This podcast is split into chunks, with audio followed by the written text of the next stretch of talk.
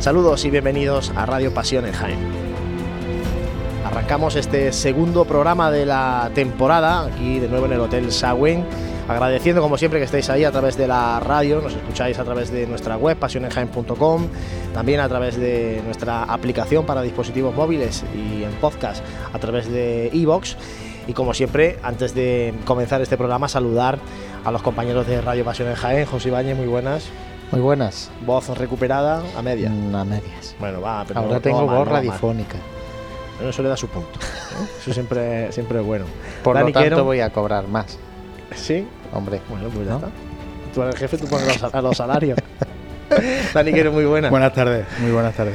Bueno, eh, como decimos, eh, vamos a arrancar este programa que mm, vamos a. donde va a tener un cierto protagonismo la Hermandad de la Clemencia, la Hermandad de la Magdalena, pero antes, si os parece, compañeros, repasamos un poquito la- las noticias que han sido actualidad en estos últimos. eh, en estas últimas semanas, estas últimas dos semanas desde el anterior programa.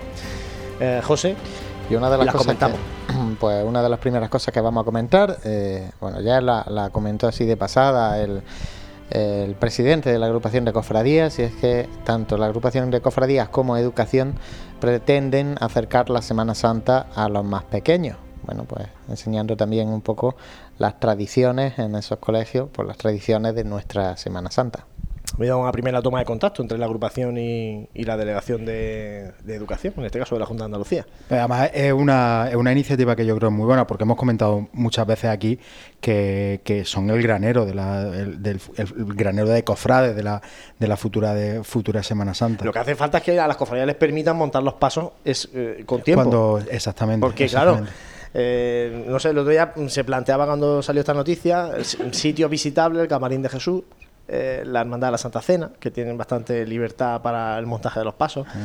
Pero hay otros sitios que ya sabes que de, hay que montar a prisa y corriendo porque llega el día de la salida y esa misma noche o al día siguiente pasos desmontados. Y estas cosas en otros en otra, en otros sitios se hace porque yo, por ejemplo, en Málaga a mi, a, a mi sobrino Guille de pequeñito le preguntaba, Guille, ¿qué es una candelería? Y te decía, conjunto de velas ordenadas de menor a mayor, pues se lo enseñaban en el colegio y eso lo llevan, allí en Málaga lo llevan, lo- y el niño desde pequeñito te lo repetía, o sea que es una, una iniciativa muy buena. ¿eh? Bueno, a ver cómo, cómo sale, ojalá que vaya bien esta próxima cuaresma. Otra cosa, el arjonero Manuel Jesús Ruiz Barragán ha sido la persona elegida por la Hermandad de la Borriquilla para pronunciar el 36 pregón Osanna. Uno de los pregones veteranos, ¿eh? de, los de caché de, de nuestra 36 cuaresma, ya, de la hermandad de 36. la, de la borriquilla. Sí, son muchos pregones y, y bueno, ya esto ya sí que tiene ya su renombre, como diría. Y por último, unas noticias relacionadas con, con la música procesional. Recordamos que ahora mismo no tenemos eh, sección de música como tal, porque estamos pendientes de hacer Ese nuevo programa, un Sonidos de programa Pasión.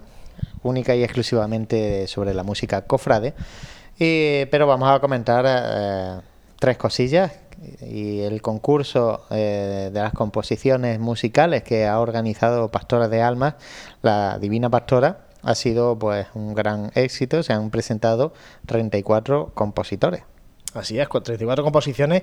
Eh, recordamos que el día 14 de diciembre va a tener lugar ese concierto eh, que, con el que culmina este concurso de composiciones musicales que se organiza en el marco de ese 425 aniversario de la, de la Hermandad de la Divina Pastora.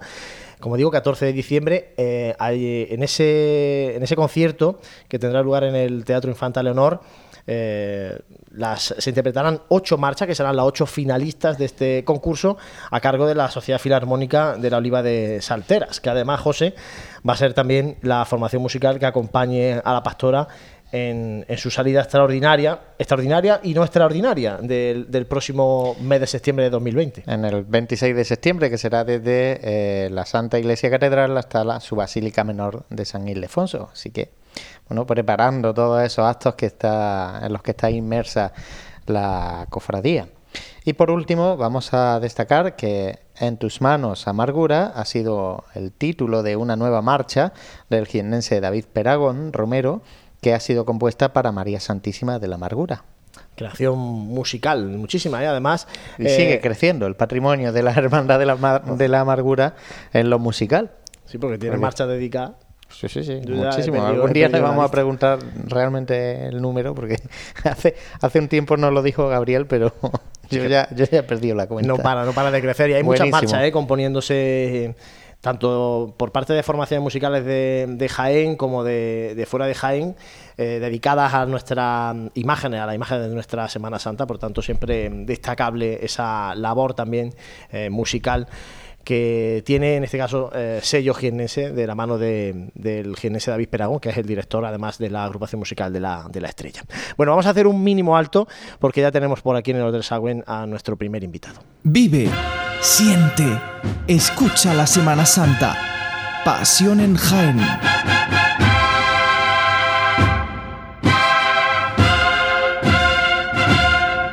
Pues ya tenemos aquí en el Hotel Sagüen a nuestro invitado en este segundo programa de la temporada. Tenemos con nosotros a Jesús Juárez, que es el gobernador de la Hermandad de la Clemencia. Jesús, bienvenido. Bien hallado, buenas tardes y gracias por vuestra invitación. Y también tenemos con él a Juan Antonio Montesinos, que es su vicegobernador. Hola, buenas. tardes. Bueno, vamos a hablar de la, de la Hermandad de la Clemencia, que tiene mucho de lo que, de lo que hablar. De hecho, eh, Jesús Juárez lleva muy poquito tiempo como, como gobernador. Las elecciones fueron el pasado verano, si no me, si no me equivoco. El 30 de junio. Eh, y yo la primera pregunta, Jesús, es, eh, que quería hacerte es ¿cuánto le dura la ilusión a un nuevo hermano mayor?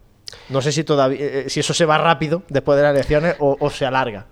No, no se va. Eh, hay ilusión, la verdad. Más que por mí es la ilusión que hay en, ver a la gente, en la Junta de Gobierno, en los cofrades y sobre todo fue el día, el mismo día de las elecciones hubo un respaldo muy amplio eh, en la cofradía porque no solamente hacia nuestra candidatura, sino en general hubo un gran número de cofrades que, fueron a votar, que participaron de ese precioso día en nuestra cofradía y fue un día precioso. Eh, ve uno esa ilusión, esas ganas y lógicamente al revés. Eh, la ilusión personal crece más todavía. Y luego también las ganas de, trabajo, de esfuerzo de, la Junta de Gobierno que, que hemos formado y está el trabajo se va viendo poco a poco eh, y bastante contento, la verdad que sí. Bueno, después vamos a hablar de, de las elecciones, pero eh, seguramente esto es lo que más le interesa a, la gente, a los oyentes. Eh, ¿Cuáles van a ser las prioridades, los principales objetivos en los que va a trabajar Jesús Juárez con su Junta de Gobierno en este mandato de tres años que, que le han dado los hermanos de la Clemencia? Pues básicamente tenemos un pilar que es el que tenemos que trabajar, que es los cofrades ese es nuestro proyecto prioritario, secundario, es decir, trabajar por y para nuestros cofrades, eh, darle el cariño a los cofrades, que los cofrades se sientan a gusto en su cofradía, en su casa y en su parroquia, lógicamente. Nosotros somos una cofradía muy de nuestra parroquia y queremos que, siga manteniéndose esa buena relación que hay cofradía y parroquia y a su vez pues que todos los cofrades participen. Sabemos que eh, es un punto difícil de trabajar porque ya no solamente en nuestra cofradía, sino en las cofradías en general, eh, todos sabemos que, que nuestros hermanos, nuestros cofrades a la hora de participar en los actos, en los cultos, cuesta trabajo. Pero vamos a hacer muchísimo hincapié en eso y, en la participación, sobre todo también en el Martes Santo, es decir, tanto todo el año como el Martes Santo. Dale cariño y que se sientan a gusto en nuestra hermandad. Eso te iba a preguntar, lo tenía un poquito más adelante, pero eh, ya que, sacas el asunto, la, la Cofradía de la Clemencia, en un reportaje que, publicamos nosotros en una revista de Pasión en Jaén, era la cofradía que en los últimos años más eh, nazarenos ha perdido en, sus filas. ¿Qué se va a hacer para contrarrestar esa, esa situación? Pues como se suele decir, eh, el puerta a puerta, el llamar, el pinchar el corazón de nuestros cofrades, nuestros hermanos. Las túnicas no se pueden quedar en el armario con el polvo. Las cosas como son. Hay que sacar las túnicas, eh, hay que acompañar a nuestra hermandad, a nuestra cofradía el martes santo. Para toda persona de nuestra cofradía el martes santo es un día muy especial, muy importante y tenemos que hacer hincapié en ese sentido. Es decir, ya estamos trabajando también en eso, en tocar el corazoncito, la fibra a la gente para que, para que participen, para que salgan, que, es su cofradía la que está el martes santo en la calle y a ver si es posible. Poco a poco vamos a ver si... Claro, esto es un proyecto que no se puede conseguir de la noche a la mañana una masividad de gente y una afluencia enorme, pero bueno, poquito a poquito a ver si vamos creciendo en eso habla de participación, de implicación en proyectos materiales. ¿Hay alguno que en el que tengáis eh, puesto como prioridad? Pues a ver, prioridad, eh, sobre todo lo que a veces hemos estado hablando y demás son restauraciones. Restauraciones tanto de los titulares como de, de pasos y demás. Pero es un trabajo largo. Es decir, ya que se hace, que se haga en condiciones, no sea prisa corriendo. Entonces, en el momento que, que se pueda, porque claro, eh, hay que tener en cuenta también la, la faceta económica, las cosas como son. Entonces, en el momento que se pueda, pues empezaremos a trabajar sobre eso. Pero prioritario, eh, los hermanos. Una vez que eso se vaya trabajando, pues poquito a poquito iremos adquiriendo, pues, o adquiriendo patrimonio o, sobre todo, recuperar el patrimonio que tenemos. Este viernes tenéis asamblea de, de hermanos, la primera asamblea de esta junta de, de gobierno con su hermano. No sé qué esperas de, ese, de esa primera toma de contacto eh, directa ¿no? con, Sí. con los hermanos de la Clemencia. Eh, la primera toma de contacto con, con nuestro hermano de manera eh, oficial, por así decirlo, en una asamblea. En cultos ya lo hemos tenido. Eh, el día 15 de septiembre que tuvimos juramento de, de la Junta de Gobierno, los distintos cultos que hemos tenido también a lo largo de estos dos o tres meses. Pero de manera oficial en una asamblea sí es la primera vez. Y bueno, mm, simplemente eh, es informar a nuestros hermanos de lo que se está haciendo, de lo que esperamos poder hacer y, y poco más. Es simplemente informarles de cómo van las cuentas también, en fin, una asamblea normal, rutinaria y esperemos que haya participación, asistencia de, de nuestros hermanos. Esperemos que sí. Vamos a regresar un poquito al tema de, la- de las elecciones porque eh, no sé por qué motivo, pero siempre que hay varias candidaturas en unas elecciones en una hermandad, pues ya surgen los dimes y diretes y surge un déficit democrático interesante o preocupante eh, en las hermandades. Y esto ya es un poco opinión también por, por mi parte. Eh, ¿Cómo ha sido un poquito esa transición de la anterior Junta de Gobierno a la actual Junta de Gobierno de la, de la Clemencia? Bueno, pues la transición, bien. Es decir, las elecciones fueron el 30 de junio y la toma de posesión, por así decirlo, fue a primero de septiembre. Eh, es lo que sucede también, han pillado los dos meses de, verano entre medias, eh, también entre que tienen que dar nombramiento desde obispado y demás, pues se ha ido retrasando todo un poco y demás. Eh, nosotros, claro, esperábamos que en esos dos meses pues pudiéramos haber hecho alguna cosita más y demás, pero bueno, se nos ha retrasado un poquito más la cosa y demás y, bien.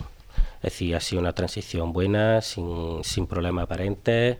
eh, poco más, no ha ido, no ha ido mal la cosa bien. Es decir, en buena armonía, en buena sintonía, en definitiva, trabajando todos por la misma cofradía y, y siguiendo la línea. Sin que- embargo, sí que habéis tenido que crear, por ejemplo, nuevos perfiles en redes sociales. sí, los antiguos, Sí. las contraseñas del usuario de los, de los antiguos se han, se han perdido. O se han Sí. ido con, los- con los anteriores, ¿no? Sí, parece que había ciertos problemas con el tema de contraseñas, eh, en fin, de claves y demás, y ante esa situación y por no dejar eh, a lo largo del tiempo esa, ese aspecto, porque nosotros si queremos trabajar mucho en las redes sociales, tomamos la decisión de, de crear un nuevo perfil de Facebook, de, de Twitter también y demás, para no dem- eh, alargarlo demasiado en el tiempo. Pero bien, eh, la gente, los cofrades se han adaptado rápidamente y sin problema en ese sentido. Y de cara a la página web, que también está muy desactualizada, desde, he mirando desde primavera del 18, de 2018, no hay movimiento en la página web de la Clemencia. No sé si tenéis, tenéis pensado Sí, sí, sí. hacer una nueva página o... Tenemos pensado hacer una, una nueva página y demás. Lo que pasa que es verdad que es que desde que tomamos posesión en septiembre ha sido todo mucho correr. Eh, preparativos de, de tema, primero juramento de la Junta, eh, preparación de feria, lotería de por medio también, cambio de representata- representantes legales, tanto en, fin, en las distintas administraciones y demás. Y ahora que ya parece que estamos un poquito más, algo más tranquilos, eh, lo estamos ya planteando de, de crear una nueva página actualizada y que vaya actualizada a diario. Es decir, para que los cofrades y la, y la gente que entre en esa página pues vea que la cofradía está viva, que, que está todo actualizado y, y en buena armonía en ese sentido. Ahora, antes de hablar del Martes Santo también con, con Dani Quero, quería preguntaros por el besamanos de, de María Santísima del Mayor Dolor, eh, que bueno, es un acontecimiento importante y que tiene lugar en el puente de la, de la Inmaculada. ¿Qué nos podéis contar de, de ese besamano? Que es algo que también lleva mucho tiempo reclamándose en el mundo cofrade de Jaén, no solamente lo digo por el besamano de, de la Virgen del Mayor Dolor, sino porque en ese puente mucha gente se va a Sevilla a Sí. los besamanos que hay en Sevilla, por ejemplo, y se, y se demandaba también que las hermandades de Jaén pues celebraran eh, cultos o actos eh, de este tipo. Sí, pues nuestra cofradía desde hace ya varios años si viene celebrando ese besamana a nuestra Madre del Mayor Dolor con motivo de la, festividad de, la Inmaculada Concepción. Y nosotros hemos decidido también mantenerlo, las cosas como son. Es algo muy bonito en ese día. Cierto que sí, que los cofrades de, de Jaén, en fin, y la gente pues prefiere en ocasiones salir fuera de la tierra, pero bueno, nosotros vamos a seguir en la misma línea y la verdad que poco a poco, eh, durante los dos o tres años que se viene celebrando, la afluencia ha, sido, ha ido a más. Y este año lo vamos a seguir manteniendo, los días 7 y 8 de diciembre. eh, se mantendrá ese besamano a, a María Santísima del Mayor Dolor, abierta la parroquia para todo el mundo que quiera acercarse, para ver a María y lógicamente para ver a Jesús sacramentado también, lógicamente. Claro que sí. Eh, Dani, que nos vamos a ir hablando con tanto con Jesús Juárez como con Juan Antonio Montesinos, que a- no sé si ahora nos podrá contar también cosas de cara al martes santo, porque eh, bueno, hay cambios evidentes de- con esta nueva Junta de Gobierno ya. Sí, sobre todo, buenas tardes, buenas tardes a los dos. Lo primero, cambios musicales, cambios en, en- en la sección música. ¿Qué nos contáis para el martes santo? Bueno, eh, con motivo de los cambios de, de esta de elecciones y demás en la cofradía, pues en nuestra Junta de Gobierno pues teníamos ciertos proyectos. Y uno de los proyectos era coger un- el cambio musical. Aportar por bandas de, Jaén que tengan buena calidad musical y así lo, lo hemos hecho. Entonces, pues en los tres pasos hemos cambiado eh, la- las bandas que nos, nos que nos van a acompañar. Y la verdad que las tres bandas que nos acompañan, pues la verdad que están muy dispuestas, están con mucha ilusión, con muchas ganas de acompañarnos el martes santo. Nosotros ten- lo tenemos puesto en las noticias de, de Pasión en Jaén, hemos ido dando buena cuenta de ello. Pero coméntanos, que, ¿cuáles son las novedades? ¿Qué bandas, no, Las ¿qué bandas tenéis pues, previstas? Las novedades, por ejemplo, para el paso de nuestro Padre Jesús de la Caída, pues viene una, una banda muy arraigada aquí a Jaén, como es la, la banda de la Estrella, la nuestro Padre Jesús de la Piedad, y que vuelve otra vez a acompañar a Jesús de la Caída, como ya lo hizo anteriormente, donde volverá otra vez a sonar esa marcha que, que está dedicada a él, como es por nuestro de los caístes.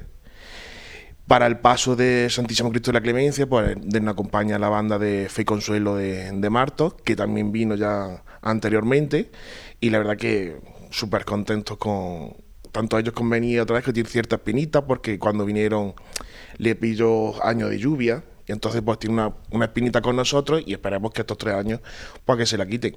Y luego ya para el palio, ya para, para rematar, por decirlo de alguna manera, pues la banda de, de Lopera, la de Pedro Morales, que ya es la cuarta cofradía que va a acompañar aquí en esta ciudad esta Semana Santa.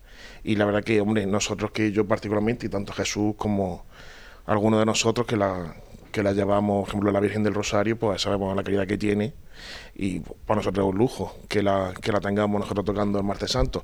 La verdad que por parte de, los costaleros y costaleras, la verdad que están muy contentos con ese cambio. La verdad que nosotros pues eso es un apoyo de, que el sentido de que hemos cogido del camino a seguir la cofradía, pues parece ser que la gente se quiere sumar a ese barco ilusionante y, y la verdad que muy bien. Bueno, el tema musical, por lo menos, eh, pinta tiene buena. La verdad es que en los últimos años ya la Hermandad de la ah, si ha destacado por algo, ha sido precisamente por las formaciones musicales que han, que han estado con, con la Hermandad. Eh, además de esto, de cara al encaje del Martes Santo, eh, tres hermandades, Divino Maestro, eh, Madalena y Silencio. Esto es una como aquello que decían de la ardua polémica con el, entre la Madalena y el silencio. Eh, no sé si ya habéis tenido algún tipo de reunión, eh, primera o primera toma de contacto con la hermandad del silencio, porque parece que el Divino Maestro eh, como que va un poco por delante y no interfiere mucho en el tema de apagado de luces, carrera oficial y, esta polémica que siempre ha rodeado al Martes Santo. No, aún no hemos tenido, no hemos tenido toma de contacto con ellos sobre este tema sobre otros temas, sí, lógicamente. Eh, la buena relación que, hay entre la, aunque parezca que, que la relación no es, no es buena y demás, pero en el fondo hay buena relación, hay hay ese, esa cercanía también de, de, ese día del martes santo también y demás, y no hay ningún problema. Es decir, que por nuestra parte, manteniendo bien la, la línea tanto de horario y demás, y eso, nosotros no tenemos ningún problema con, la Hermandad del Silencio, al revés, todo lo contrario. Todo lo que sea facilitarnos unos a otros eh, el itinerario, en fin, el discurrir por las calles del Santo Reino. Al revés, todo lo contrario. Somos hermanos, somos cristianos y ante todo es, eso, buena armonía y muy buena relación. Bueno, vamos a pasar, José, si te parece, a las preguntas de los, de los oyentes que nos han llegado a través de Facebook. Ya saben que nos pueden mandar preguntas el camino más habitual del de Facebook, de nuestra página de Facebook, pero también a través del correo electrónico info arroba que también tenemos eh, algunas consultas que, que, lanzan en este caso al gobernador y vicegobernador de la Hermandad de la Madalena. Pues sí, muy buenas a los dos, enhorabuena por este nuevo mandato. Y antes de, antes de hacer las preguntas voy a dar un dato histórico de Pasión en Jaén. Adelante, adelante. ¿Tú es que ya no te acuerdas de tu primer programa de radio? ¿Mi primer programa de radio? no. ¿Y con quién viniste? Ah, bueno, pero mi primero como invitado. Como, como invitado. Como invitado, sí, me acuerdo, claro. Sí, ¿y quién estaba? Estaba Jesús, ¿verdad? Los años. verdad, 18 de enero de 2010 y Aquí estaban los dos invitados. Vaya. Con más pelo, bueno, todas esas cosas. Vaya estreno que, que tuvimos nosotros y Pasión y Jaime. bueno, siempre es bueno recordar esto. Bueno, fue bueno. Va a cumplir 10 años eso, así que fíjate, uno ya gobernador y otro pues casi gobernador de Pasión. bueno, vamos con la pregunta de los oyentes. Eh, Juan Carlos Salas eh, decía que bueno que eh, quisiera animar a Jesús, hermano mayor de la Hermandad de la Clemencia, a que sigan avanzando y adaptándose a los nuevos tiempos. Seguro que cuesta mucho, más en un barrio con un carácter tan ceñido a la antigua, y por eso espera y crea que habla en nombre de cualquiera que aprecie el valor histórico patrimonial que tiene esta hermandad en Jaén, que no cesen en el empeño de luchar por un sitio en estos nuevos tiempos, que con costumbres mejores o peores son las que demandan la gran mayoría de cofrades. Eso apuntaba eh, Juan Carlos. Eh, Francisco Marchal decía que él cree que la Hermandad de la Clemencia tiene tres pasos preciosos, pero necesitan una restauración y dorado como por ejemplo el de la clemencia y bajo su modesta opinión el del caído, que no es muy acorde a esa maravilla de imagen. Eso nos ha dicho ya Jesús que un poco la restauración de, los pasos va a ser uno de, las sí, de las restauración tanto de los de los titulares como de, de, los pasos, lógicamente. Nosotros tenemos que ver por el patrimonio que, que estamos heredando y tenemos que, que pasarlo también en el futuro. Es igualmente incluso es lo que he dicho, hay que restaurarlo, hay que cuidarlo y es uno de los proyectos también nuestros, pero lógicamente tenemos que mirar también las arcas también de la cofradía y bueno, y el respaldo también lógicamente de la gente, es decir, que en ese sentido vamos en esa línea. Y sobre el respaldo de la gente va la siguiente pregunta que decía Alberto Jiménez, que cómo tiene la hermandad pensado aumentar el número de nazarenos en sus filas. Pues lo que he dicho al principio, esto es como el que vende seguro hay que llamar a la puerta, hay que pegar telefonazos, hay que pinchar a la gente y seamos realistas, no nos podemos quedar en el sillón, en la silla sentado a que venga la gente. Somos nosotros los que tenemos que ir tras la gente y que vea que la cofradía va con ellos también. Yo creo que de esa manera. ¿Cuánto hay de cierto, Jesús, en el mensaje que lanzaba la, la anterior Junta de Gobierno? Eh, que argumentaba esta pérdida de Nazareno en el, diciendo que se habían puesto un poquito más estrictos en el tema de que solamente eh, pudieran participar en la, en la salida profesional eh, hermanos cofrades y no hijos, por ejemplo, de hermanos cofrades o familiares de, de esos hermanos Sí, es cofrades. verdad. Vamos a ver, eh, nuestra cofradía hace ya muchos años que eh, tenía ese tópico, la gente, pues bueno, pues aprovechaba, si no salía eh, el tío o el padre, pues le pasaba lo que se llamaba el cartoncillo, cogía la vela y participa y demás. Eh, por suerte, pues la verdad que son cosas que poco a poco se han ido eh, solucionando, que ha ido a, a mejor, bajo mi, mi humilde opinión, de que el cofrade que participa es porque realmente es cofrade y hermano, y así lo siente como tal. Entonces nosotros vamos a seguir trabajando en la línea, pero nosotros también lo que tenemos que hacer hincapié en eso, en el sentido de que el que participa en la cofradía en la estación del Martes Santo no es por hacer un desfile en la calle, como puede ser el carnaval y demás historias, sino es por un sentimiento que tiene hacia su titular y hacia su hermano, lógicamente. Entonces, esa es la línea que vamos trabajando. Y ya por último, vamos a recordar que también nos llegan preguntas a través de correo electrónico info arroba pasionesjaen.com y Luis Sánchez, en este caso, preguntaba que cuántos cofrades cuenta actualmente la hermandad, con cuántos. Aproximadamente, si no me equivoco, Juan, ¿verdad? Unos alrededor de unos 800 aproximadamente, hermanos. Contando hermanos de pleno derecho y, hermanos que aún no, no lo son, pues, pues, pues, en fin, más jovencitos. También decía si era posible recortar el número de horas de la cofradía en la calle el martes santo. Hemos recortado horas, hay que decirlo. Hay que decirlo. Yo recuerdo de, de encerrarnos prácticamente camino de las 3 de la mañana y a día de hoy, sobre las 12 y cuarto, 12 y media, hasta la cofradía, encerrar toda la cofradía. Es decir, se han ido recortando ahora. Eh, el paso en la calle se ha ido también aligerando. Eso también, voluntad también de todos los cofrades, de todos los costaleros y de todos los hermanos. Es decir, que estamos siguiendo en la línea, se está trabajando poquito a poquito. Jesús, en ese, eh, en ese regreso de la hermandad, ese ambiente saetero que tradicionalmente rodeaba la hermandad de la Madalena, que también se ha ido un poco perdiendo. No sé si habéis planteado desde esta nueva Junta de Pues- Gobierno mm, potenciar eso de alguna manera. se o ha hablado, se ha hablado y esto como siempre se habla, se comenta y se van su- se van sacando ideas y demás y, lo estamos trabajando también en ese sentido.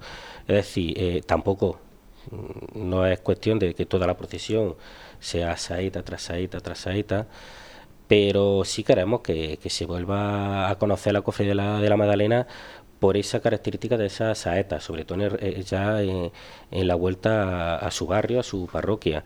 Eh, estamos trabajando en ello y poquito a poquito a ver si, si tenemos suerte y, y se consigue también. José, ya para terminar. Sí, estaba preparándome para la siguiente pregunta, no menos Uy. complicada, es la última, pero También no, de Luis. Sánchez. ¿eh? También con de Luis Con el Sánchez. correo de Luis Sánchez. Dice, se van a retomar las buenas relaciones que en un tiempo pasado se mantuvieron con la Hermandad del Silencio. Por y supuesto. continúa diciendo si se van a consensuar medidas para que ambas co- eh, corporaciones para evitar el agrupamiento que se produ- produce todos los años de las dos cofradías en la calle Campanas. Pues se va a trabajar, lógicamente. Hay buena disposición por parte de las dos hermandades y, lógicamente, es cuestión de sentarse, de, de hablarlo, de llegar a un acuerdo y, y poco más. Es que hablando y dialogando todo se consigue en este mundo. Es decir, que en ese sentido no hay ningún problema por nuestra parte. Al revés, ya, se ha transmitido, ya se ha hablado con la Hermandad de Silencio y cuando se vayan acercando ya las fechas, pues se retomará esas reuniones y se irá hablando y, demás, para evitar también eso, ese apelotonamiento que se puede crear en la calle Campana y que haya una buena armonía, así que, que estamos todos contentos el martes santo. Nada más, ¿no? Nada más. Nada más y nada menos. ¿eh? Que, Hombre, bueno, ha llegado- no. A mí me gusta también que la gente, además de preguntas, eh, lance opiniones De ¿eh? los, y que comentarios. ¿eh? de los que más Me parece siempre muy- han recibido preguntas ahora, ahora mismo, así que se ve que había expectación también por, eh, por parte de, de la clemencia. Una cofradía muy señera de nuestra Semana Santa. Jesús Juárez, Juan Antonio Montesino, gobernador, vicegobernador de la Hermandad de la Clemencia, muchísimas gracias por estar aquí y muchísima suerte en estos tres años. Muchísimas gracias, gracias a vosotros y no hace falta decirlo, para lo que necesitéis, la cofradía de la Clemencia, la cofradía de la Magdalena está disponible, aquí la tenéis a vuestra casa y enhorabuena a vosotros, lógicamente también, por el trabajo que hacéis, porque no es poco. La verdad que eh, no solamente en el tiempo de cuaresma, sino durante todo el año, tenernos informados eh, sobre todos los aspectos, detalles de las cofradías hermandades de, nuestra tierra. Es una labor muy importante. Enhorabuena y, y, os animamos a que, a que sigáis en esa línea. Ah, muchas gracias. Se nota que aquí hay una cierta amistad. ¿eh? y a ver, dentro de, a ver dentro de 10 años ¿Dónde estáis los dos? No, cuando.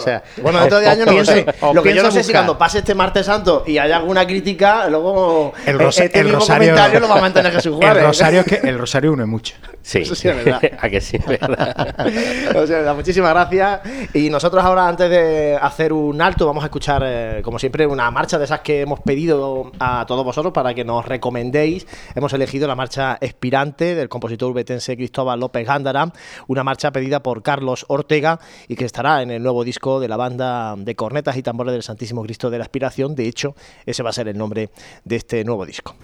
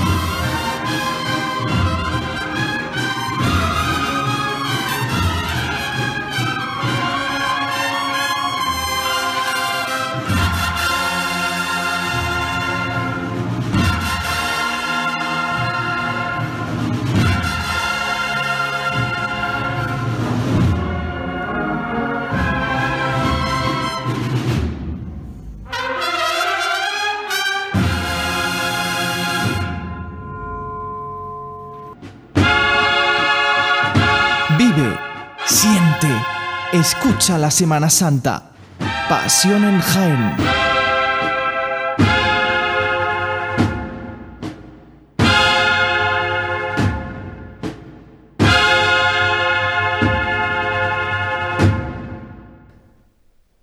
Pues como saben, este próximo domingo va a tener lugar la romería de Santa Catalina, patrona también de nuestra ciudad de Jaén. Y este pasado domingo, María Dolores Galán fue su pregonera, la tenemos al teléfono. María Dolores, muy buenas.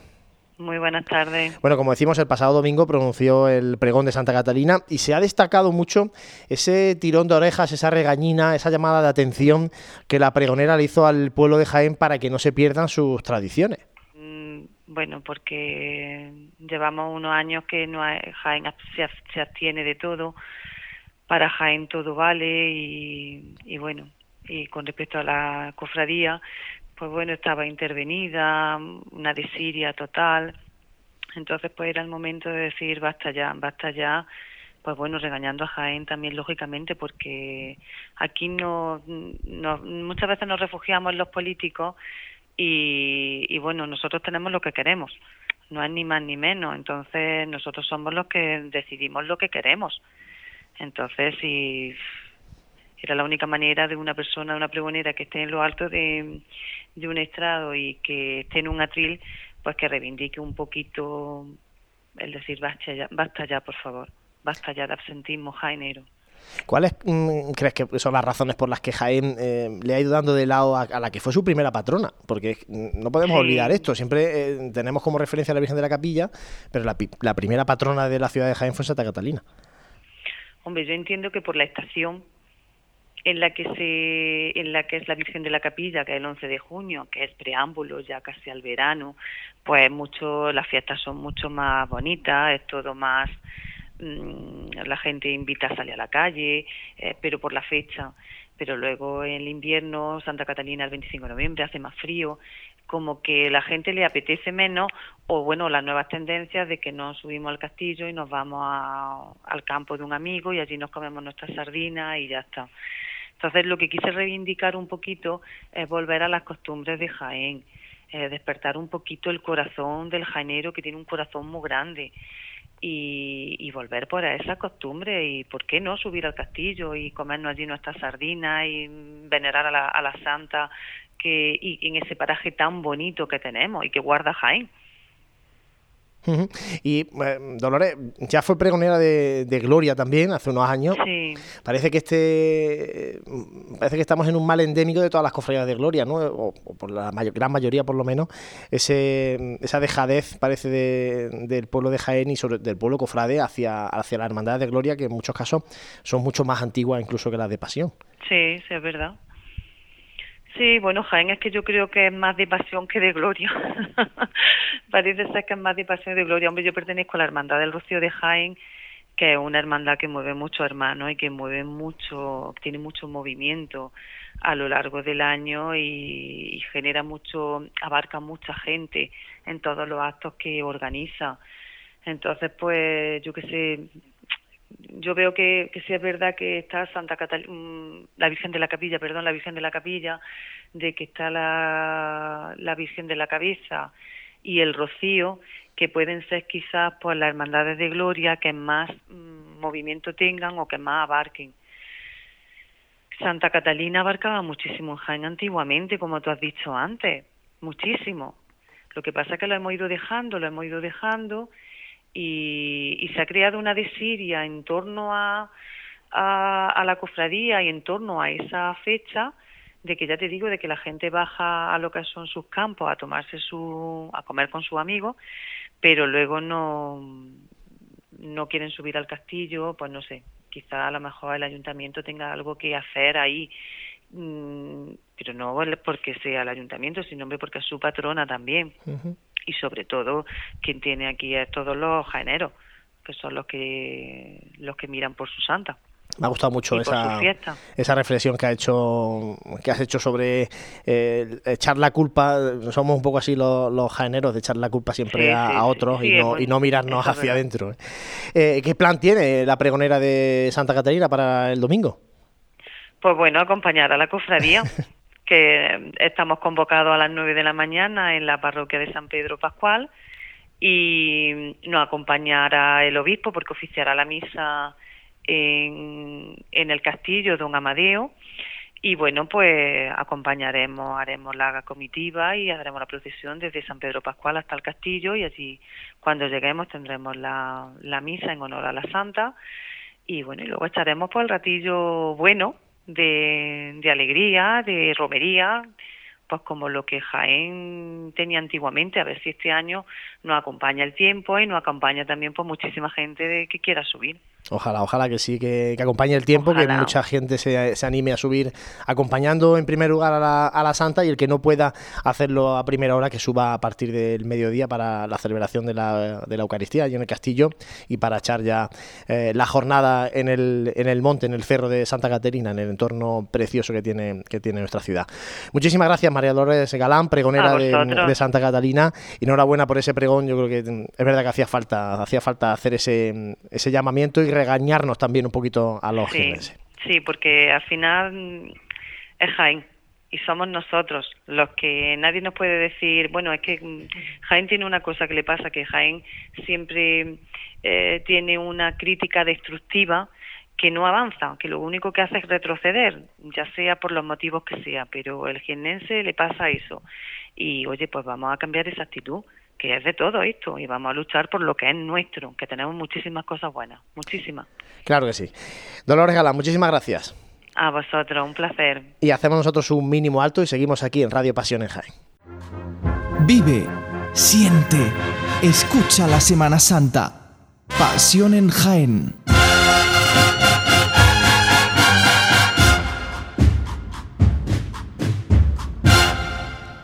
Tiempo ahora para asomarnos a nuestra rica provincia, para conocer también algunas noticias cofrades que tienen lugar en los 96 municipios restantes, además de Jaén Capital.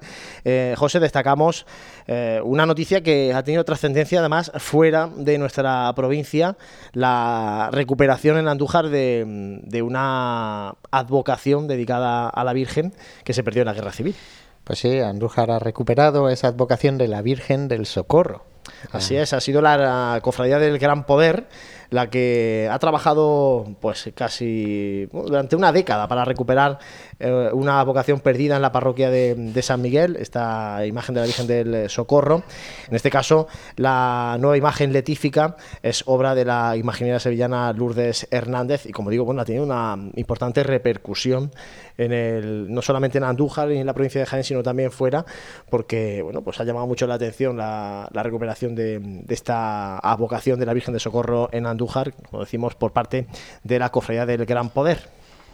Vamos a destacar también ese noveno ciclo de conferencias La Virgen de la Cabeza en la Cultura un ciclo de conferencias que ha empezado este miércoles eh, y que tiene dos conferencias. Este miércoles eh, Enrique Gómez ha hablado sobre la coronación canónica de la Virgen de la Cabeza, Andújar 1909, las coronas de Maravini, 110 aniversario. Y este jueves eh, será José Domínguez Cubero quien pronuncie la conferencia La Rejería del Santuario de la Virgen de la Cabeza, un ciclo de conferencias que organiza el Instituto de Estudios Jiennenses de la Diputación de Jaén junto a la Real e Ilustre Cofradía Matriz de la Virgen de la Cabeza. Interesante también eh, ver una celebración tan multitudinaria, tan masiva, tan trascendente como es la Romería de la Virgen de la Cabeza, en este caso cada año mm, toman tomando o tocando temáticas muy distintas, en este caso relacionadas con la cultura, la investigación. La verdad es que salen temas muy interesantes en estas conferencias que tienen lugar en, en Andújar. Y de Andújar nos vamos a Baeza, que va a acoger el próximo 30 de mayo la conocida Fiesta de la Espiga también con motivo de ese aniversario que está celebrando de forma especial eh, Baeza, con motivo del 450 aniversario de la muerte del doctor de la Iglesia San Juan de Ávila, el 125 aniversario de su beatificación y el 50 aniversario de su canonización.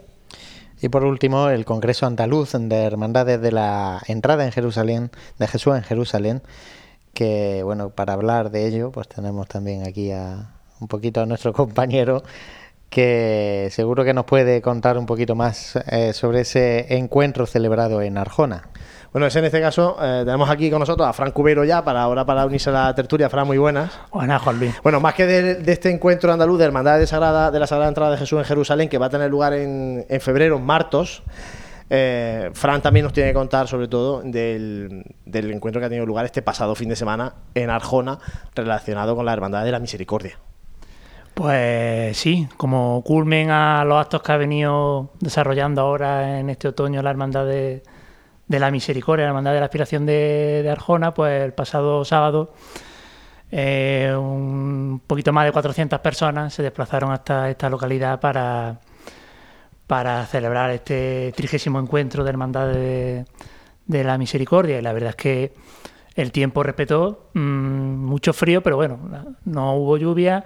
Eh, la gente tuvo la oportunidad de descubrir una localidad que, bueno, que posee un patrimonio histórico y cultural muy importante, a pesar de que no es conocida mm, fuera de Jaén, podríamos decir, ¿no? La gente salió muy contenta y muy, y muy sorprendida y la verdad es que echamos un día muy bueno, tuvimos eh, la Eucaristía, que nos la presidió el arcipreste de, Arjona, que es el párroco de Porcuna, don Jesús Millán, la iglesia a reventar, casi 500 personas, con sillas supletorias, la gente de pie.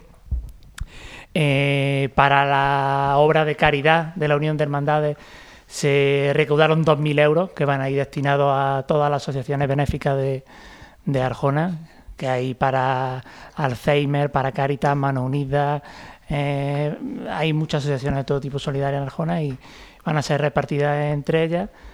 Y bueno, y luego tuvimos para, para finalizar el almuerzo en la que se designó a Antequera como la ciudad organizadora del, del próximo año. Y en general muy, muy satisfecho, porque una hermandad pequeñita, 200 hermanos, meterse en un embolado de estas características, eh, cuando hablas con personas de otras hermandades y las conoces y, y ves el poderío económico que hay, ves lo que mueven, mmm, la verdad es que, muy contento, muy contento y sobre todo muy agradecido tanto a las instituciones como a las empresas de, de Arjona que se han volcado, porque sin ellas no, no hubiese sido posible llevar a cabo este evento. Bueno, vaya por aquí, vaya desde aquí también nuestra enhorabuena a la Hermandad de la Expiración, de la Misericordia de Arjona, por el éxito de ese encuentro andaluz de Hermandad de, Misericordia y desearle también, en este caso, a la Hermandad de Martos, que va a ser la anfitriona de, ese encuentro andaluz de Hermandades de la entrada de Jesús en Jerusalén, como decimos, va a tener lugar el próximo mes de febrero. Nosotros ahora vamos a, a abrir esa nueva sección que estrenamos en el pasado programa, esa sección Pasos en la Historia, un segundo capítulo en el que va a tener un protagonismo también, estamos hablando hoy mucho de la Madalena, va a tener un protagonismo especial en este capítulo la parroquia de la Madalena. Os dejamos con la sección Pasos en la Historia con Manuel Consuegra. Pasos en la Historia. Como decíamos en el programa anterior, existen en la primera década del 16 dos corrientes artísticas en nuestra ciudad. Por un lado nos encontramos con un estilo tardogótico y por otro lado con una corriente influenciada por autores provenientes de Italia, capitaneados por Jacobo Florentino. En esta segunda escuela se forma el autor que nos ocupa en el día de hoy, Jerónimo Quijano. No lo contextualiza nuestro colaborador, el historiador José Manuel Marchal. Jacobo Florentino, Gutiérrez Guerrero, Jerónimo Quijano y tantos otros trabajaron en un contexto de auge social y religioso. Hay una fecha muy importante para la historia de las cofradías en Jaén. En 1511 el obispo don Alonso Suárez de la Fuente del Sauce, el famoso obispo insepulto, concluye un importante sínodo diocesano en el que se adoptan algunas nuevas pautas sobre las cofradías. La principal, que no se podrían fundar nuevas hermandades sin licencia. Estas nuevas normas, muchas de carácter económico, permitieron un florecimiento cofrade. Precisamente durante el episcopado de don Alonso se funda la cofradía del Corpus de la iglesia parroquial de la Magdalena. Durante ese tiempo la de la Magdalena era una de las principales parroquias de la ciudad. El templo, la torre y sus dependencias anexas estaban en plena construcción y mejora. Sus bóvedas góticas se habían iniciado en 1473 y Vandelvira terminaría la torre en 1555. Un prior con las funciones de párroco y tres clérigos beneficiados estaban al frente de la institución. Y además era un templo cofrade. Hasta doce cofradías tuvieron su sede en la Magdalena. Además de las conocidas del Corpus o del Cristo de la Clemencia, sobresalen las de Nuestra Señora del Soterraño o la de San Lázaro de los Caballeros, de sabor medieval. Seis siglos de fe y arte reunidos en uno de los templos con más historia de la ciudad, magnífico expositor para una de las obras maestras de Quijano y de nuestra historia. Jerónimo Quijano, arquitecto y escultor de origen cántabro, tenía estrecha relación con Felipe Vigarni y esta a su vez con Gerero, desplazándose desde Burgos a Jaén con motivo del encargo de la sillería del coro. Aquí conectarían con Jacobo Florentino y el suegro de este, José López de Velasco. Jerónimo Quijano comienza a trabajar en la Catedral de Jaén en 1524. Sucede a Jacobo Florentino en los trabajos de la misma. Con posterioridad, seguirá los pasos del autor italiano viajando hasta Murcia para trabajar en la catedral de la citada ciudad, ciudad en la que muere. Jerónimo Quijano forma parte de la escuela de Jacobo Florentino. Es por este motivo por el que durante mucho tiempo se unificó la autoría de multitud de obras en la mano de un mismo autor. En parte por la gran similitud que tienen todas ellas. Teniendo en cuenta el corto periodo en el que el autor florentino trabajó en España, solo seis años, es imposible que le pudiera dar tiempo a realizar todas las obras que en un primer momento se le asigna. A pesar de su corta estancia en nuestra ciudad, Jaén dejó marca en el artista, ya que contrae matrimonio con una jienense, y pasa a formar parte de la cofradía de la Santa Capilla de San Andrés. Más allá de su trabajo en la catedral de nuestra ciudad, traemos esta sección a este autor por el magnífico retablo situado en la iglesia de la Magdalena, que perteneció a la cofradía del Santísimo Cuerpo de Jesús, conocido como el Cristo del Corpus Christi. Cofradía erigida en dicha parroquia, formada solo por nobles de la ciudad y cuyas referencias documentales más antiguas se datan en 1509. El retablo del que forma parte el crucificado del Corpus Christi está tallado en alto relieve en madera de nogal. El retablo nos narra el desvanecimiento de María, recogida por San Juan y rodeada de las santas mujeres. En el otro lado del retablo vemos a María Magdalena a los pies de la cruz, rodeada por soldados. Nos habla del retablo el historiador del arte José Joaquín Quesada. Una de las peculiaridades iconográficas que presenta el magnífico grupo del Cristo del Corpus es la representación de la Virgen Dolorosa desmayada al pie de la cruz.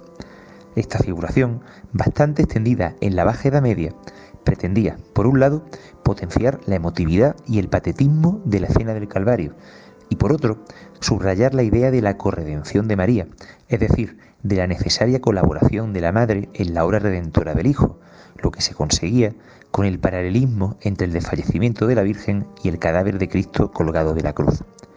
Sin embargo, esta representación, tiempo después, sería censurada con la contrarreforma, en un momento en el que el arte sacro aspiraba a lograr el decoro y la mayor fidelidad posible a los textos sagrados. Además de argumentar que en los evangelios se mencionaba expresamente a María en pie y no en otra postura, junto a la cruz, el veto al desmayo de la Virgen se fundaba en que se consideraba indigno de la Madre de Dios mostrarla en una debilidad tan humana. El Cristo del Corpus guarda gran similitud con el Cristo de San Agustín de Granada. La asignación de la autoría de este afamado Cristo de la ciudad Nazarí lleva consigo un cierto debate historiográfico, ya que este Cristo en un primer momento se le asignó a Florentino, pero con posterioridad una nueva corriente afirma que es Quijano el autor del mismo. Volviendo al Cristo del Corpus, tras un análisis pormenorizado de la composición y la disposición de las figuras que forman el retablo, y atendiendo a otra obra asignada a este autor, se podría dar por cierta la asignación de esta magnífica obra a Quijano, como también se ha datado su autoría al retablo de la Santa Cena, que está en el Museo Catedralicio. Este magnífico relieve, separado de su marco original, parece ser sirvió de puerta frontal para la urna donde se guardara la reliquia del Santo Rostro antes de que fuera sustituida a mediados del siglo XVII por la actual, con pintura de Sebastián Martínez. En 1526 muere en Murcia Jacobo Florentino, por lo que Jerónimo Quijano le sigue los pasos tal y como sucediese en Jaén. Viaja hasta la ciudad de levantina para sucederle a su maestro, ciudad en la que morirá. Jerónimo Quijano será una fuerte fuente de influencia para autores que le sucederán en el tiempo, como por ejemplo Juan de Reoliz, autor que ya no ocupará en el siguiente programa.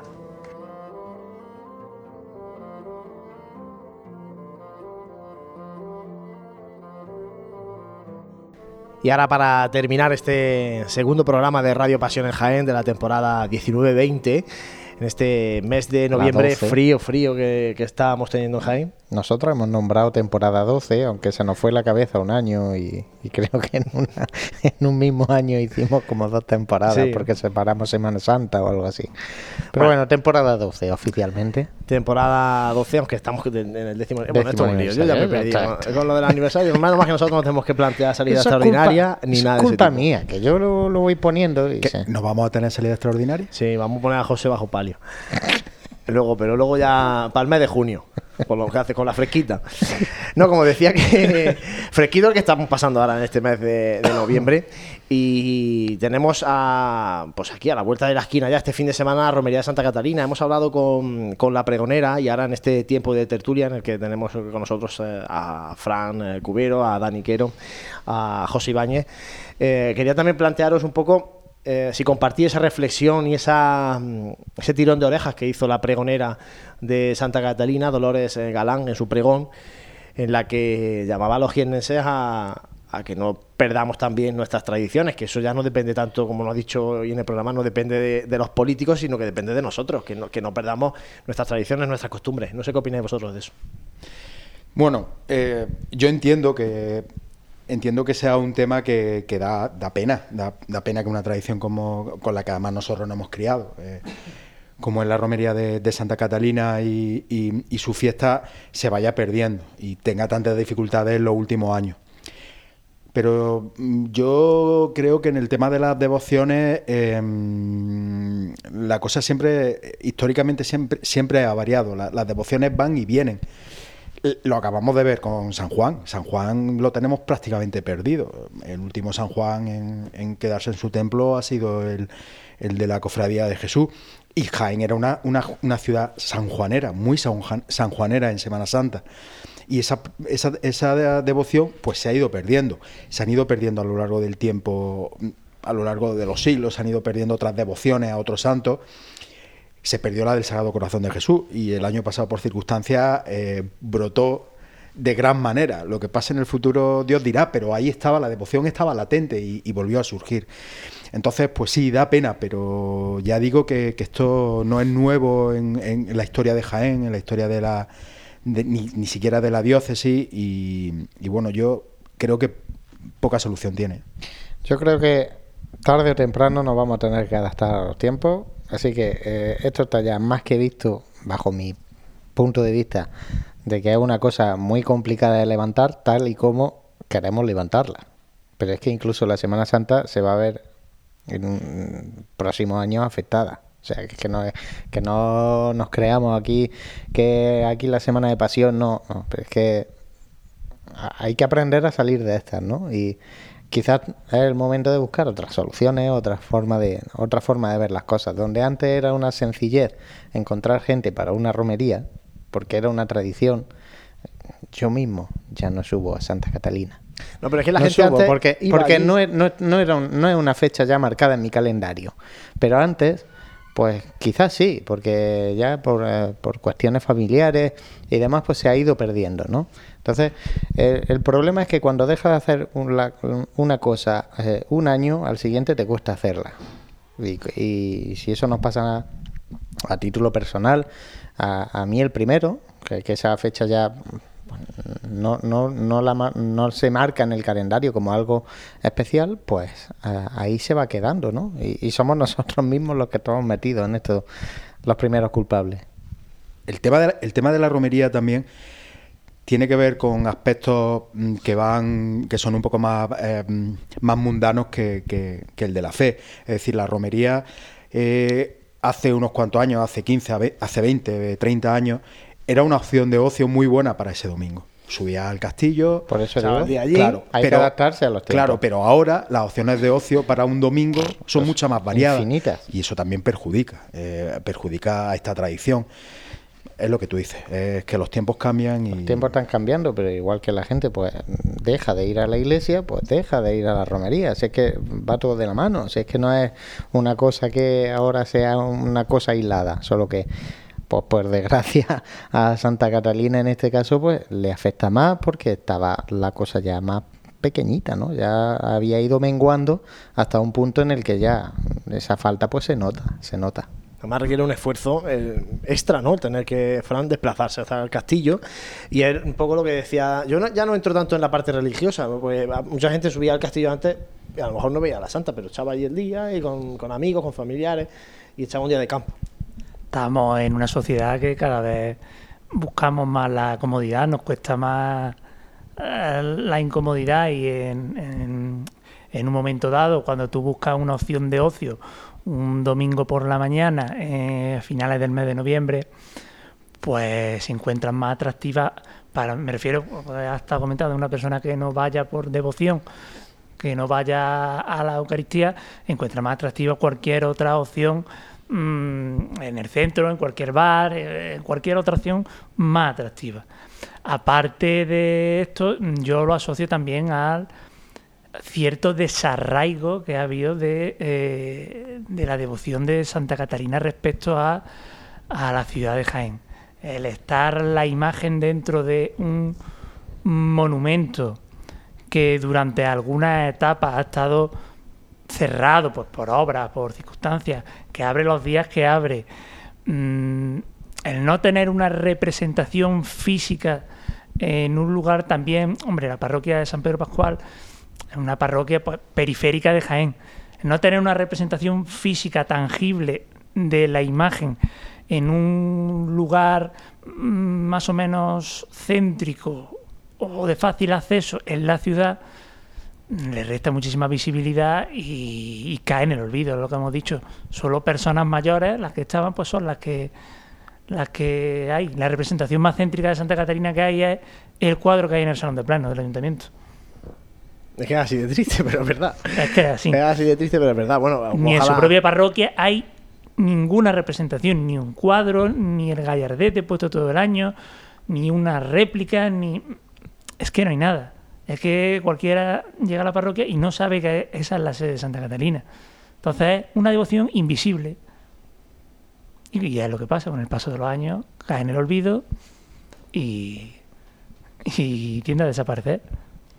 Bueno, pues ya veremos en la- lo que van marcando los tiempos, pero este mm, tema de Santa Catarina lo llevamos hablando nosotros desde que estamos haciendo estos programas de radio. y- No, sí, es un copia-pega. O sea, podría Claro, coger pero es que vemos lo cada mismo año- que digo cada año. Cada año va todo un poquito porque- peor.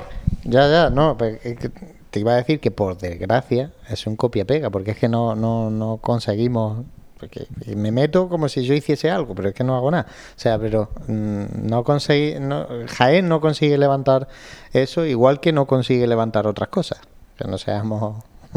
Aquí ahora fijar el foco en Santa No, Catalina. somos- Lo fijamos porque ha tocado ahora, y, pero que luego llegará Semana Santa y debatiremos por qué hay menos nazarenos en algunas cofradías y por qué les cuesta encontrar costaleros a otras. O sea, al final es un mal endémico que vamos a ir teniendo que ir tratando. Lo que pasa es que en lugar ya de debatir el por qué, vamos ya a buscar soluciones de, de, pues si tenemos que tirar de imaginación. A tomar medidas, ¿no? Ya no tanto a ver qué pasa, sino a tomar medidas reales. Pero Claro. es verdad que eh, no solamente pasa en los temas cofrades o religiosos. eh, En todo, en todo. somos así un poquito para, En para todo. casi todo. O sea, no hace falta que te vayas.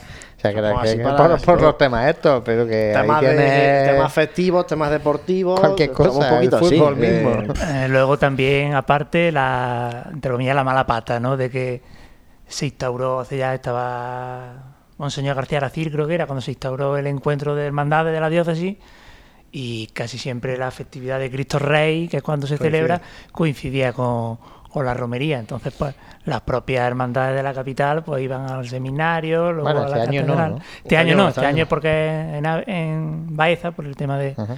San Juan de Ávila, pero siendo la patrona más antigua y copatrona, que se supone que la hermandad de gente ven a arropar ese día a la santa, pues también eso influye, ¿no? Pero claro, como es una romería, no es una procesión al uso, Cuesta más trabajo. es que subir al castillo Bueno, y- andando. Es que hay que subir. Es que, es que hay que estar y en forma, y ¿eh? si no, hace frío, hay, que, esto no hay que aguantarlo. Hombre, la eh, procesión es, eh, la procesión de camino al castillo es complicada, ¿eh? sí, pero luego bien que subimos a lo mejor un día, yo qué sé, yo, yo mismo he ido Sí, a correr. ¿no? Claro. o sea, que, que dices, pues, Y este año que está el parador que al también final, cerrado. si, no subimos, no, es, no busquemos excusa en eso. Que, que se va. Vamos a buscar excusa más bien en lo que dice Dani, que no hemos acomodado otro tipo de vida también y que esa fecha pues no está en el calendario ya no solo de, de Jaén, sino de muchos, muchos cofrades. Bueno, por nuestra parte que no quede. Animar a los jienenses a que disfruten el domingo de, de esta romería tan tradicional de, de Jaén, de Santa Y Catalina. que quede el tirón de oreja, ¿eh? se quedaba la pregonera a Bueno, todos sí. nosotros. Que también viene bien, ¿eh? que los pregones se utilicen también para, para lanzar mensajes, que no sea todo contar la historia o, señalar la, la belleza de nuestras imágenes o la importancia en la historia de nuestras hermandades, sino que también sea los pregones sirvan también de toque de atención a, quien los escucha, ¿no? Sí, tienen que ser, tienen que ser reivindicativos y tienen que ser y tienen que, señalar todo aquello que, que en cada momento se deba señalar. eh, En esta, en este caso y en cualquier hermandad. Bueno, yo quería plantearos también otro asunto en este tiempo de tertulia. Lo hemos comentado con, con el gobernador de la Cofradía de la Clemencia. en, su, en la convocatoria electoral, en esta hermandad en concreto, había dos candidaturas. En este año, este curso pasado, ha habido muchas elecciones en nuestras hermandades y en algunas de ellas pues, ha habido más de una candidatura.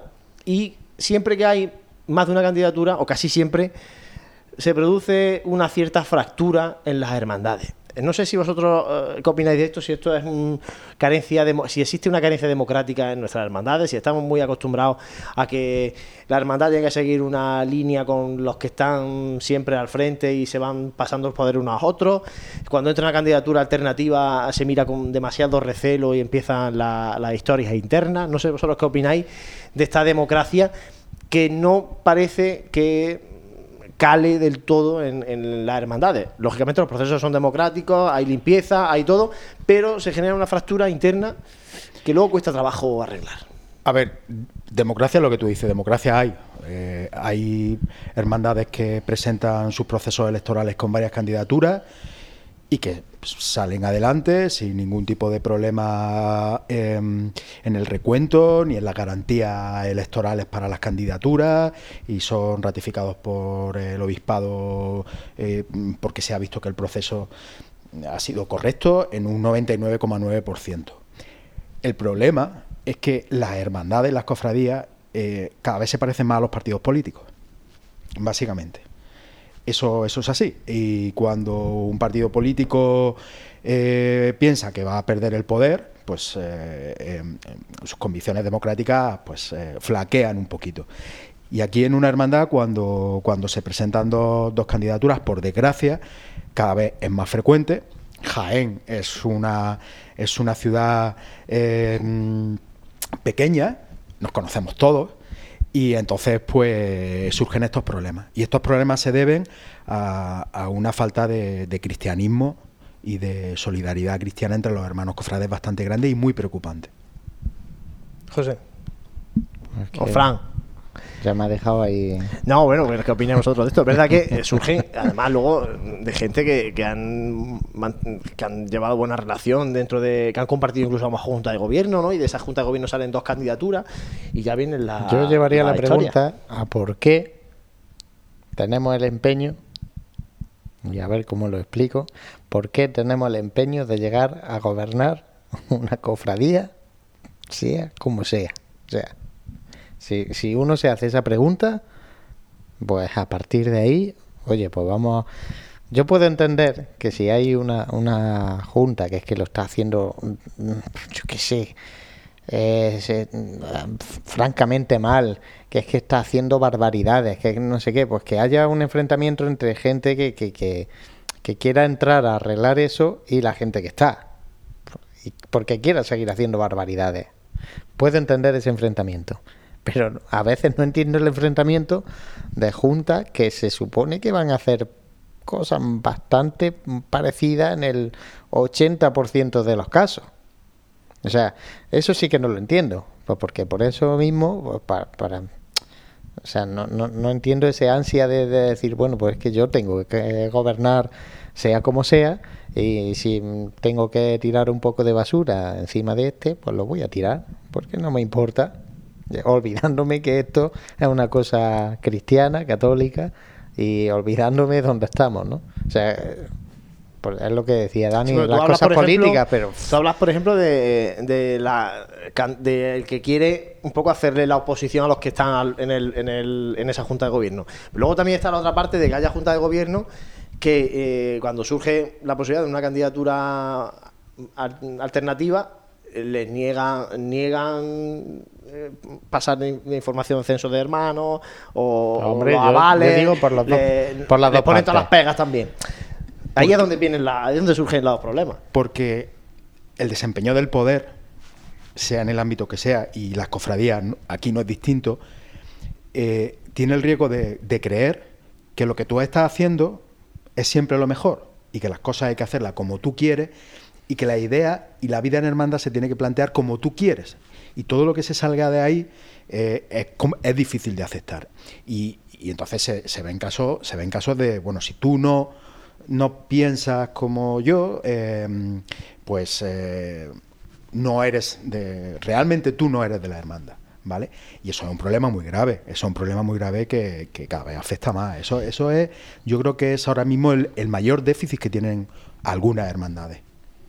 No hay que olvidar que muchas de las juntas que están en la misma cofradía, que van a renovar un mandato o tal, son las que juegan con un poquito de ventaja. O sea, no, en, el, en el sentido de, por, por ejemplo, has comentado el censo de hermanos. Pues por ley de protección de datos, obviamente eso no se lo pueden dar a, a cualquiera. Sí que deberían de facilitar la comunicación de esa Claro. junta, pero claro, al final pasa por tus Sí, manos. la- con lo cual los no te, se no te avalo a ti Pero eh, tu candidatura. Y ahora tú tienes que reunir el 10% de, de firmas del censo. pero Y me pides el censo y yo no te lo doy. Que yo soy el que tengo el censo. Pues entonces es que, claro, ahí viene la. Viene es- la, la polémica hay, cosas que, que, que- que ya está, lo, lo hemos vivido recientemente en, en cofradía, pero obviamente al final, hombre, mm, no sé si mejor o peor, pero al final se, calm- se calman estas cosas porque precisamente mm, es lo que decía. Tanto el que entra como el que quiere entrar van a compartir ideas. A lo mejor me he colado en el 80%, pero en el la 50% mayoría, seguro. La gran mayoría seguro. El Pero- 50% seguro que van a compartir ideas. Pero entonces y al final el tiempo sigue y al final pues se agotarán candidaturas, podrán entrar otras. Pero fíjate, fíjate, en el paralelismo que hacía yo con los partidos políticos, el, el tema que ha comentado Juan Lu es, es, una, es una, un, un fiel reflejo de ello.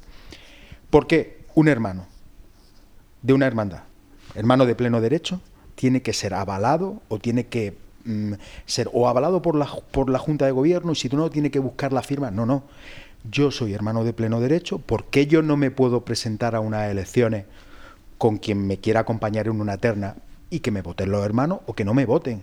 Quiero decir que eso es un tic. Las, las invenciones que Sí, hemos es un tenido tic siempre. que viene ¿no? de, de, pues, pues de Claro, lo para, mismo. para permitir que sigan los que están dentro, de- para que la Junta es que- poner que está- trabas, poner trabas en un proceso que debería ser. No, mire usted, esto es, somos una asamblea de hermanos y aquí eh, quien quiera presentarse libremente puede acceder y puede presentarse y los hermanos son libres de votarlo o no votarlo, sin avales, sin necesidad de firmas, sin necesidad de censo y sin necesidad de historia.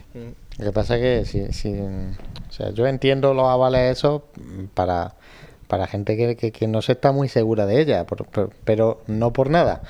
Si yo no estoy seguro de tu vida como católico, como cristiano, como tal, vamos a ver qué es lo que tú tratas de hacer en una organización que es católica, que es cristiana. Vamos, yo entiendo esa parte por ahí. No la entiendo como las trabas, que sí, que luego se utiliza para poner trabas, pues seguro, no lo dudo. Pero es que mm, es una forma de, de- evitar que cualquiera mm, que se apunte a una cofradía pase tres años en la cofradía y que llegue con un talonario y me, voy a hacer dueño de la cofradía para ver lo que hago con la cofradía porque mm, no olvidemos que se está jugando también con un patrimonio y con unas cosas que tienen todas las hermandades. No en esto que comentáis tienen un papel fundamental los capellanes. los directores espirituales. Yo ya he conocido un par de casos de directores espirituales que cuando llega el momento de las elecciones, a la junta de gobierno que hay, si hay intención de que se presente otra candidatura, directamente le dice a la junta de gobierno que hay que tiene que avalar la otra candidatura, que le exime de mm, reunir los, los avales, como de cada candidatura, de cada junta de gobierno puede haber hasta tres candidaturas avaladas en las elecciones. Mm, eh, estos capellanes obligan a la junta de gobierno que hay a avalar para que no tengan que pasar por ese proceso.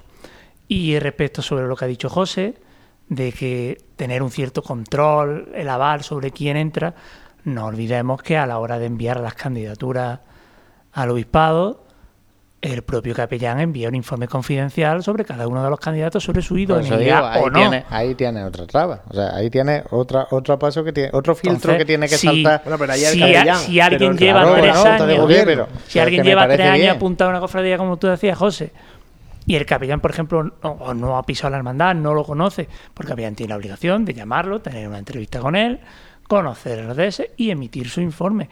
Eh, en, este, caso, el, que pone el dique de contención, o el que debiera poner el dique de contención para que no se colase que no se debiera colar, es es el capellán. Pero por lo demás, y lo último que digo sobre este tema es, nos pierden los personalismos, los egos. Nos pierden muchísimo, muchísimo los egos. Y nos pierden el pensar que la hermandad, mm, eh, como el padrino, la familia, la familia, y si no entra nadie, si entra alguien de fuera de la familia, ya es malo y hacemos todo lo posible para torpedear que haya otra candidatura o para torpedear que haya cualquier idea nueva o si alguien dice ya algo novedoso este es que ya quiere mm, medrar en la cofradía y a mí es algo que que me sorprende porque con el trabajo que cuesta encontrar gente para, para una junta Claro. de gobierno que quiera trabajar Es que fíjate que cuando hay dos producen- candidaturas y se pelean y se tiran los trastos a la cabeza yo la verdad es que Pero fíjate que pocos casos se producen de que haya dos candidaturas, por ejemplo, y una vez que ya se producen las elecciones y resulta ganadora una candidatura, gente de la otra candidatura pueda sumarse a esa junta de gobierno nueva, ¿no? Y, a- y al final, porque al final todos quieren trabajar por esa misma Pero hermandad. es lo que decía, que al final, salvo contadas excepciones... Pero eso no suele pasar. La que pierde desaparece. Se va a compartir una visión sobre tu cofradía. Y no deja de ser tu cofradía. Y no dejan de ser hermanas de la cofradía.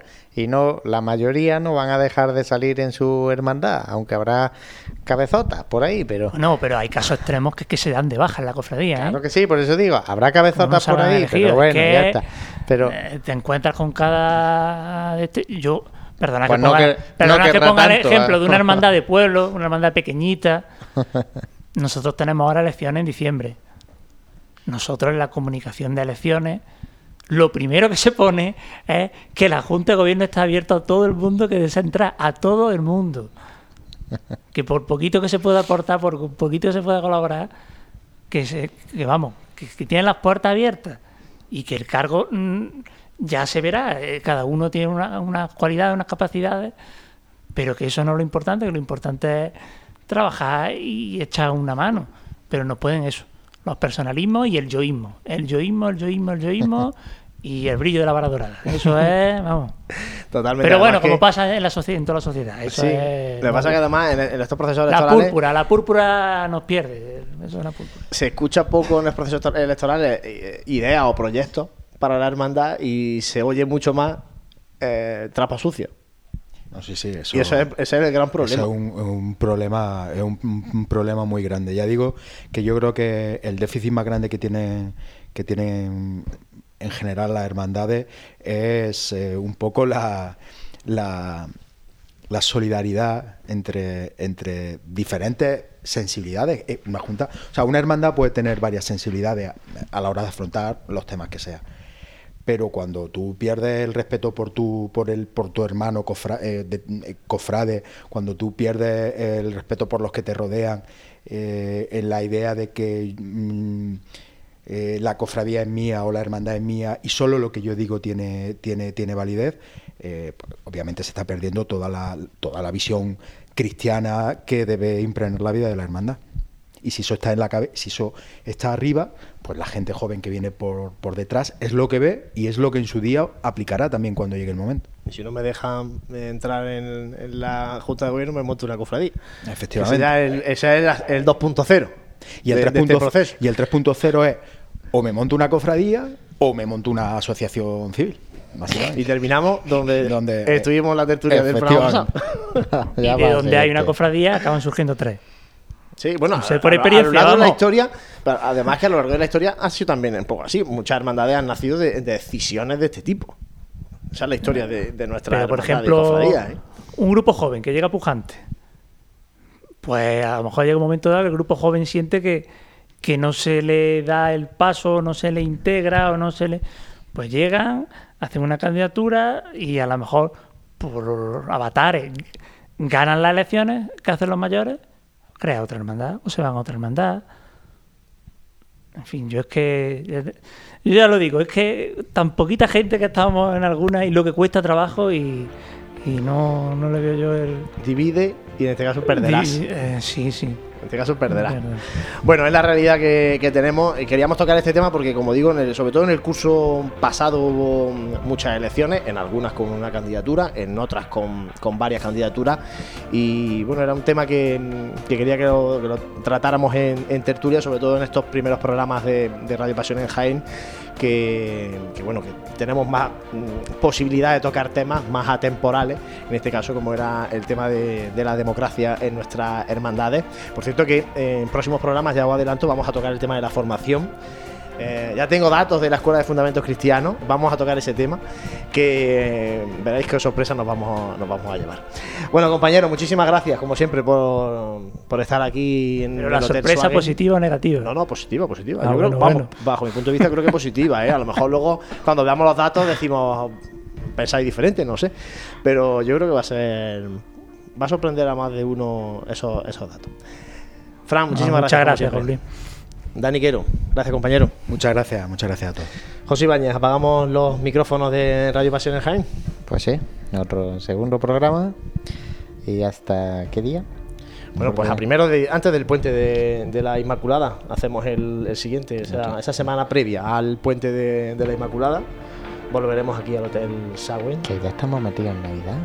Ya mismo, ya mismo, ya mismo está aquí Jesús Pegalajá montando el Belén aquí en el Hotel Sagüen. Que nos quedan dos programas para ver Jesús Pegalaja montando el Belén, tío. Totalmente, totalmente. Pues como digo, la primera semana de diciembre estaremos de nuevo con todos vosotros si tenéis a bien eh, abrirnos vuestras casas para echar este ratito de, de tertulia, de radio cofrade aquí en Radio Pasión en Jaén. Como siempre, muchísimas gracias por compartir nuestra pasión y nos escuchamos en la radio.